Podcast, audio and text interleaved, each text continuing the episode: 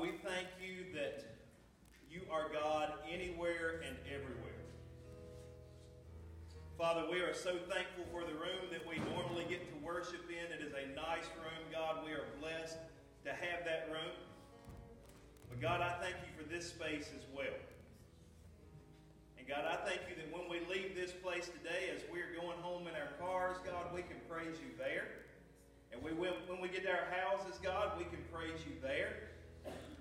And Lord, when we go to work, we can praise you there. The world is yours, the fullness thereof. Everything in this earth belongs to you. And God, I praise you that we are not bound to a place where it's the only place we can worship you, God. We can worship you anywhere and we can worship you everywhere. We can worship you anytime. God, I thank you for those who are here today. I thank you for those who made the effort. It's a nasty morning by human standards, God, but we're here to worship you. And I thank you, God, that you worked it out where we did not cancel worship today. But we are here to hear something from you. God, I pray you would help me. You know that I'm doing something that's totally unplanned, totally off the cuff, and that's not usually the way I do things, God. And I told a couple of people on the way in, the Holy Spirit will help me or I'll fail. So I depend on you today, God. I depend on you to enliven the words that I say. I depend on you to make the scripture that we read come to life. I depend on you to speak the truth to human hearts today, God, as I depend on you every Sunday and every time I teach or preach. God, I just pray that you would be glorified in this place today. I believe that you wanted us in this spot this morning. God, I don't know why, but I believe you wanted us right here, and you allowed us to come to this place to worship you. God, I am thankful for our teams around here, those who volunteer, God. I thank you for our worship team that threw together a completely new worship set this morning. And God, they did such a great job. And they're going to do such a great job ending up this service. And I, I thank you for our security and hospitality teams, God, that got stuff in place today. Didn't complain, didn't say, Brent, why are we doing this? Instead, they worked to make sure that God's people could come to the throne of grace this morning. And I am so thankful for them. Lord, if I ever think it's about me, I pray that, Lord, you would just rebuke me. You would change me, God. This is not about me. This is not about the name Rushwood. This is about the name Jesus Christ. And so we pray that you would be glorified here today. We love you. We praise you for the blood of Jesus Christ that covers us. God, I thank you that when you look at us through the lens of the blood of Jesus Christ, you don't see our sin, God. You don't see what's already under the blood. And Father, I pray that we would keep our lives under the blood. We love you. We praise you. We thank you for Jesus. It's in his name we pray these things. And everyone said together, Amen. You may be seated. You guys look great out there this morning. Uh, I think we need to be this packed every Sunday morning. What do you think? I think that we can make that plan and we can work toward that. Hey, I'll tell you how we got here. We were watching the weather, and several times, me and Jason Baker and others, we were talking about where we're going to have service today or not. And a couple of times I said, Yeah, I'm calling off. I'm just waiting to make the call. And we'd actually, I'd call Katrina. She's the one that tries to get on the, uh, plug in everything with the news station and make the announcement. I heard that it didn't go through on that, I'm sorry we tried. But I had just told her, yeah, go ahead and make the announcement to call off service. She had just sent that in when everything changed on our phones as far as weather prediction, and it said, we're just going to have rain. And so I called her back and I said, cancel that. We're going to try to have service. If we have nothing else, we're going to try to have 1030 service if nothing changes. So anyway, we made the decision uh, to have service. I got up this morning, I drove around, things seemed clear on the roads. I saw that there was some ice in the trees. I went and checked the bridges. I came by here and made sure the power was on at the church. Tried to do everything to make sure everything was a go. And so I got home, I got on Facebook, I put out the message, hey, we're having church this morning. Come on, and if your church is canceled, come on and worship with us. Everything's a go. About 10 minutes later, Chad Lambeth called me and said, Good morning. The power's out. And so uh, we were scrambling, scrambling around. We actually thought about having a candlelight service over there, but we knew the emergency lights weren't going to hold out for that long. We knew we had power over here, and I said, let's just go old school, go go back to the old sanctuary. We call it Worship Center 2 now. And let's just worship God in there. So we've been scrambling to get everything together. But I believe this. I believe God wants us right here this morning.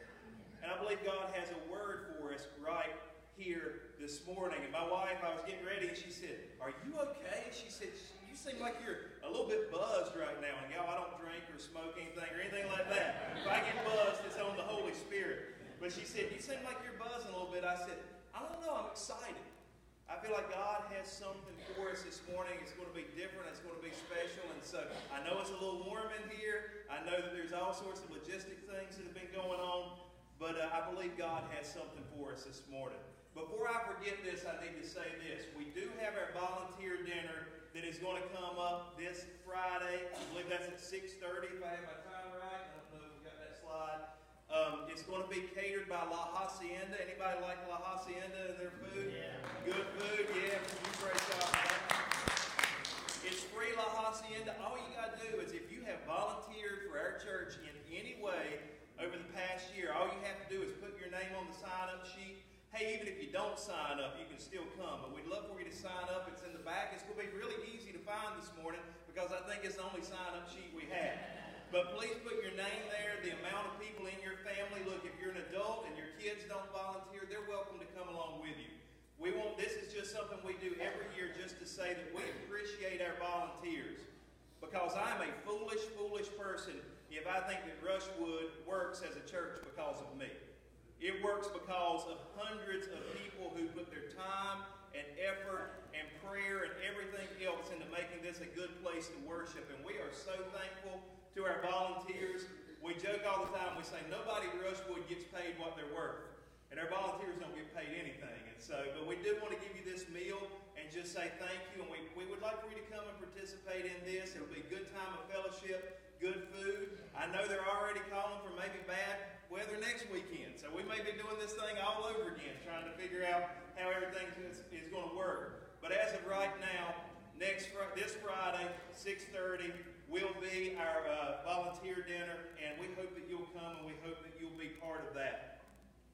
Well, I was going to preach this morning on why I believe in Jesus. But I had a lot of slides and things that we couldn't get set up over here, so I'm actually going to put that back to next week and give you some rational, intellectual, philosophical reasons about why we believe in Jesus, why I believe in Jesus. That'll happen next week.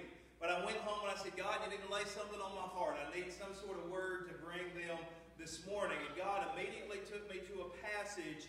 And uh, I, y'all don't think I'm going to preach long this morning, but when preachers say that, usually they go long. I don't think it's going to happen this morning, though. It's not going to be a really long ser- sermon. I don't have notes or anything planned out. All I have is a text and an idea. But we'll see how God puts it all together this morning. But he actually took me to Genesis chapter 28. Genesis chapter 28. If you guys want to turn there with me on your phones or in your Bible, however that needs to look for you, it's going to be Genesis chapter 28. We're going to start at verse 10. Genesis 28, starting at verse 10. It's the story of Jacob. Jacob is one of the most interesting people in the Bible. Jacob starts out literally, his name means usurper or liar. Jacob is not a good guy. But we see how God works on him throughout his life. He goes through hardships, he goes through trials, he goes through successes. And at the end of his life, we see that Jacob comes out a completely different person. There's a beautiful image at the end of Jacob's life of him resting on his staff and worshiping God. He starts out as a liar, he starts out all about himself, but he ends up a worshiper of God. God changes him, God makes him into somebody completely new. And so I believe that's what God wants to do for all of us. But this is sort of in the middle of Jacob's life. He's angered his brother Esau. He's taken Esau's birthright and Esau's blessing from them. He swindled him out of that, and Esau wants to kill him. And so Jacob is getting out of there. He's going to a new place. He's going to a new land uh, to try to save his life and try to start over. And so Jacob, uh, when, when we look at chapter 28 and verse 10, it's talking about Jacob's dream at Bethel or Bethel. Verse 10 says, Jacob left Beersheba and he set out for Haran. When he reached a certain place, he stopped for the night because the sun had set. Taking one of his stones there, he put it under his head and he lay down to sleep. Anybody ever slept like that? You feel like your pillow was a stone? Feel you just didn't have a good night's sleep, did you? You just you just felt like you couldn't couldn't quite get there, couldn't get any rest, and he literally had a stone for his pillow. He had a dream in which he saw a stairway resting on the earth with its top reaching to the heaven, and the angels of God were ascending and descending on it. There above it stood the Lord, and he said, I am the Lord. By the way, in the Old Testament in Genesis, when you see Lord in all caps, you'll see that from time to time. That stands for the name of God, Yahweh. The name of his God, the name of God, the Jews wouldn't even utter. The Jews wouldn't even say Yahweh because it was such a sacred, precious name. But if you say the word Yahweh, if you say it, you'll, you'll notice that you breathe in and you breathe out as you say that. And it's basically saying that God is the essence of life. He's, he's the supreme being. He is the creator. And so that's the sacred name of God. And it's also the relational name of God. The, the name that's used oftentimes in the Old Testament where it's talking about God wanting to get to know somebody in a new way. Verse 13 again says, There, there above it stood the Lord, and he said, I am the Lord, Yahweh, the God of your father Abraham, the God of Isaac. I will give you and your descendants the land on which you are lying. Your descendants will be like the dust of the earth, and you will spread out to the west and the east, to the north and to the south. All the peoples on the earth will be blessed through you and your offspring. With you, and I will watch over you wherever you go, and I will bring you back to this land. I will not leave you until I have done what I have promised you. When Jacob awoke from his sleep, he thought, Surely the Lord is in this place, and I was not aware of it. He was afraid and said, How awesome is this place! This is none other than the house of God. This is the gate of heaven. Early the next morning, Jacob took the stone he had placed under his head, set it up as a pillar, and poured oil on top of it. He called that place Bethel or Bethel, though the city used to be called Luz. Bethel, that word there means the house of God. The house of God.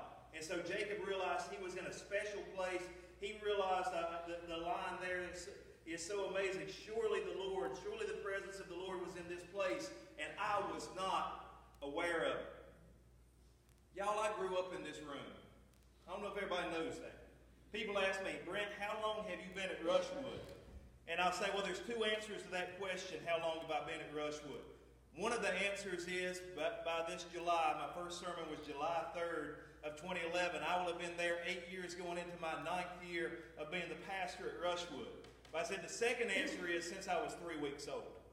My mom and dad first brought me here. You've heard the story. You probably get sick of me telling the story, but my grandfather helped start this church in 1950. He was not the pastor. Paul Tigg was the pastor who first started this church. People came to him and they said, We need a church. This was called the Rushwood Park Community. And men came to him and said, We need a church in the Rushwood Park community.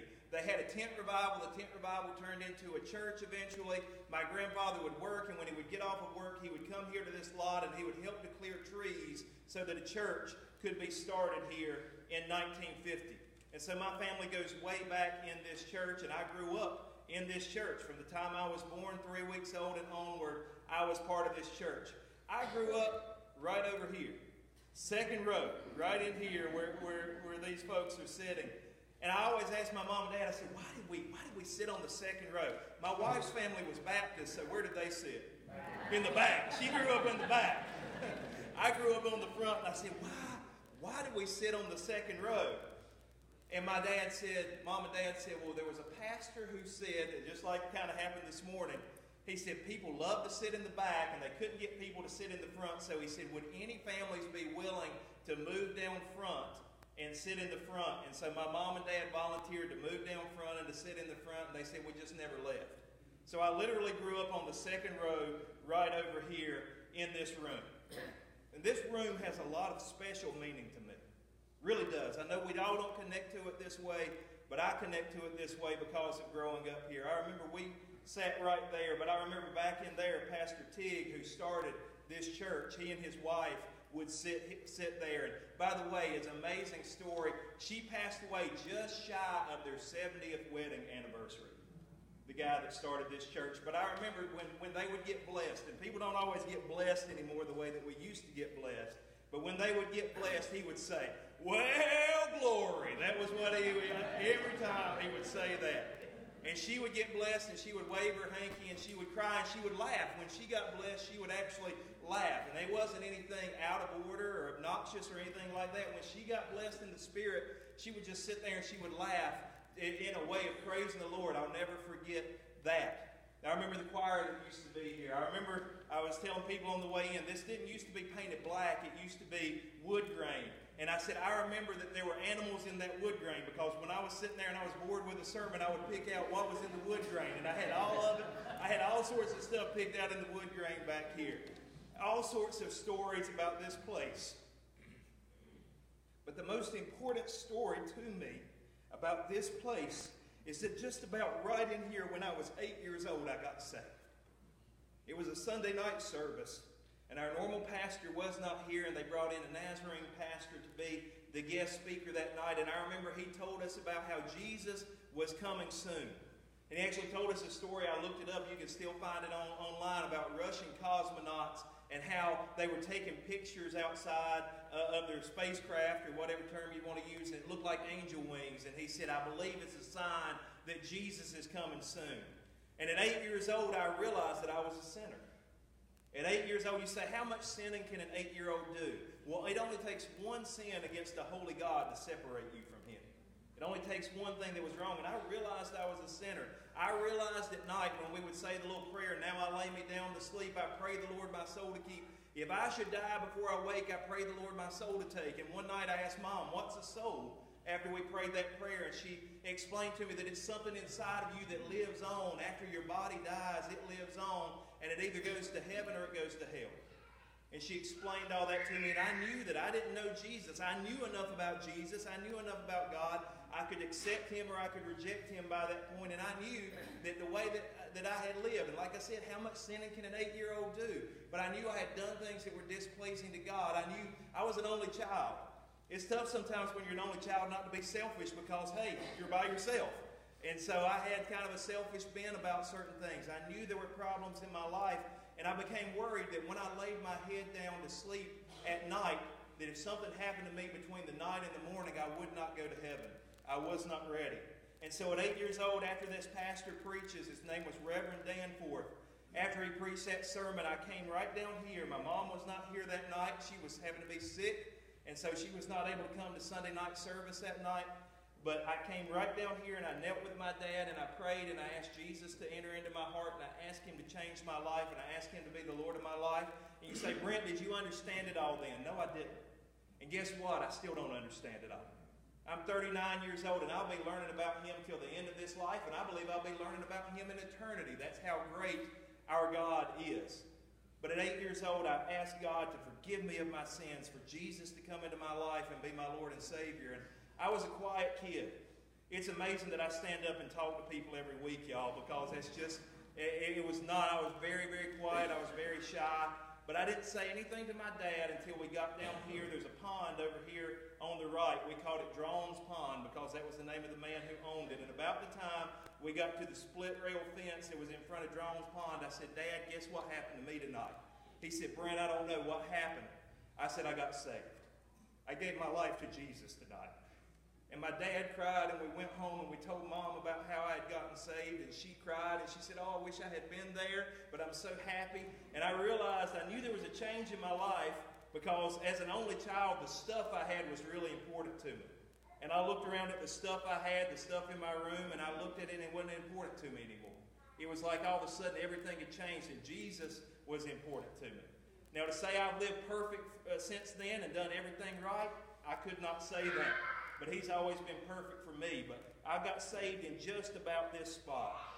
The other morning, we had a group of pastors. I told you they were going to come here and pray over our church. And so our pattern has been that we sit down on the steps in the front of the sanctuary and we kind of tell about our church and tell where we are and some of the problems we have and some of the good things. And we kind of try to direct the prayer that this pastor's group prays. And so we talked about things and we talked about things that years past had gone on in this room. This room has, of course, become our youth room, and we talked about that. We talked about all sorts of things. And they finally said, you know what? I think one of the pastors said, I think we need to go up to that youth room and we need to pray. I think we need to go pray in that place. And so I said, well, come on, I'll take you guys up there. So actually, we had a group of pastors, different denominations. We had Pentecostal ministers, we had Baptist ministers, we had Christian ministers, we had all sorts of different ministers in this room praying on Thursday morning. And we were praying for the power of God to settle into this place. And we were praying for the youth that are here in this room that meet and are part of our church. We prayed over all that, and we and, these guys just prayed in an amazing way. And when it was done, I said, something happened in the spiritual Something happened in the spiritual realm that has not happened here before. So, I'm not sure if they perceived it, but I've been around here long enough. I said, something happened. God did something in the spiritual that is new. And I think it's amazing that we did that on Thursday and on Sunday morning we're in here worshiping. God did God's up to something. I don't know what he's up to, but God is up to something. But this is such a special place. And I told those pastors, I said, right here is when I got where I got saved when I was eight years old. And one of the pastors said, How amazing that is that you can point to a spot. Because we all need a spot we can point to. We all need a spot we can point to and say, That's the place where I gave my life to Jesus Christ. That's the place where I surrendered my all to Him. That's the place where my life was changed forever. I wonder this morning if you have a spot like that. I hope that you do. I hope that you do because you need a spot like that that you can point to and you can say, that's where God changed everything. In the scripture we read this morning, Jacob was, God was there, his presence was there, but Jacob was just not aware of it. It breaks my heart sometimes. We'll have an amazing worship service and people will get saved and people will go out and say, Well, I just don't really feel the Holy Spirit there anymore.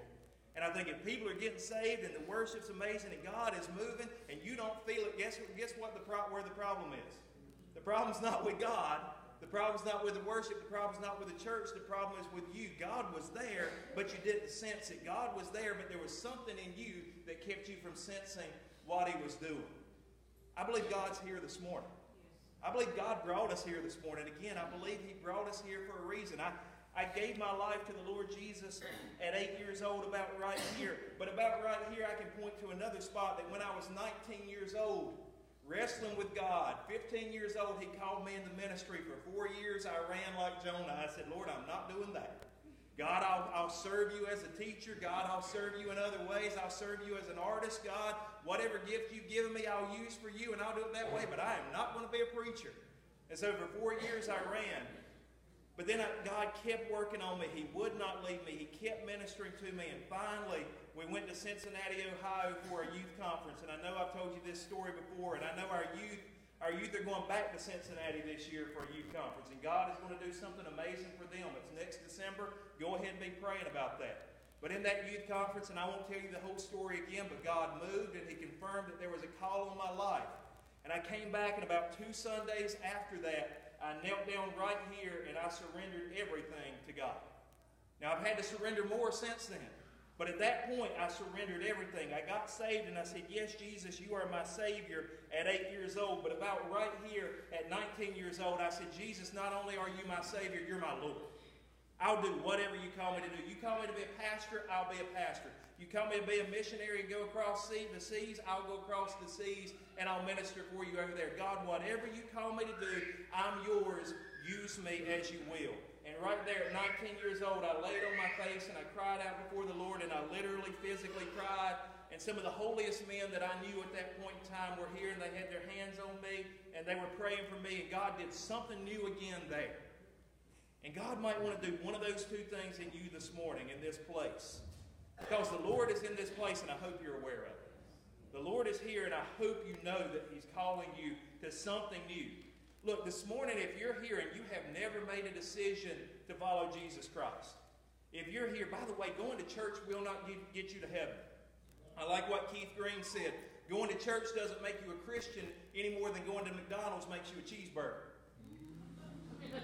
Seriously, you cannot be a Christian just by being in church. You cannot be a Christian just because mom and dad were Christians. You cannot be a Christian. You're not a Christian just because grandma and grandpa were Christians. You're not a Christian just because you read the Bible. You're not a Christian just because you hold certain traditional conservative positions. That doesn't make you a Christian. What makes you a Christian is you have made decision with the Holy Spirit's leading and the Holy Spirit drawing you you have made a decision that you will put your life in the, in the hands of Jesus Christ. And you will trust Him as your Savior.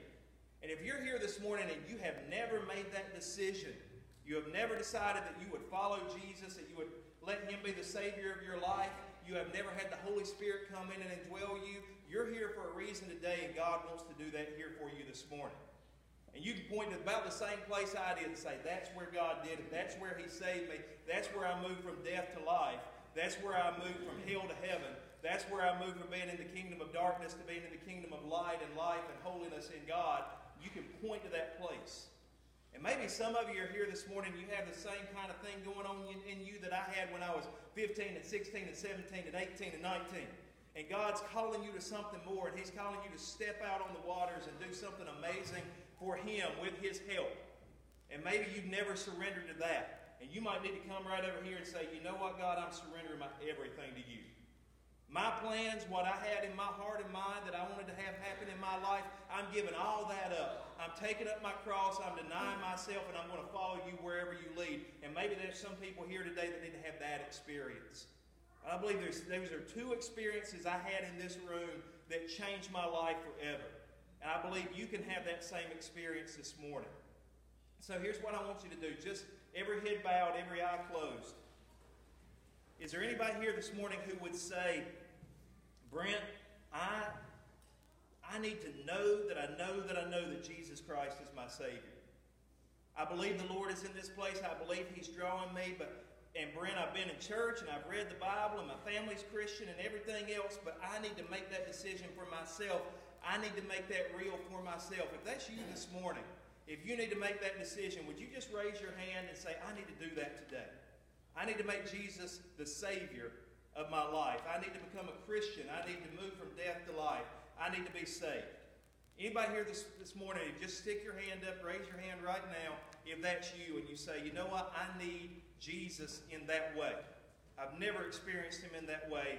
I need him to be the Savior of my life. Anybody here this morning who would just raise your hand and say, That's me today? Anyone? I'm not going to ask it many times. If God's, God's working on you, if the Holy Spirit is drawing you, go ahead, reach out and take his hand. Anybody this morning? All right, you can look up. Is there anybody here this morning that would say, and I'm not going to ask you to raise your hand on this one. I'm actually going to ask you to come up and I'm going to ask you to stand right over here in this area because that's where and it's not about the area there's nothing magic in this area there's nothing magic in this spot. It's just happened here before and i know it can happen again.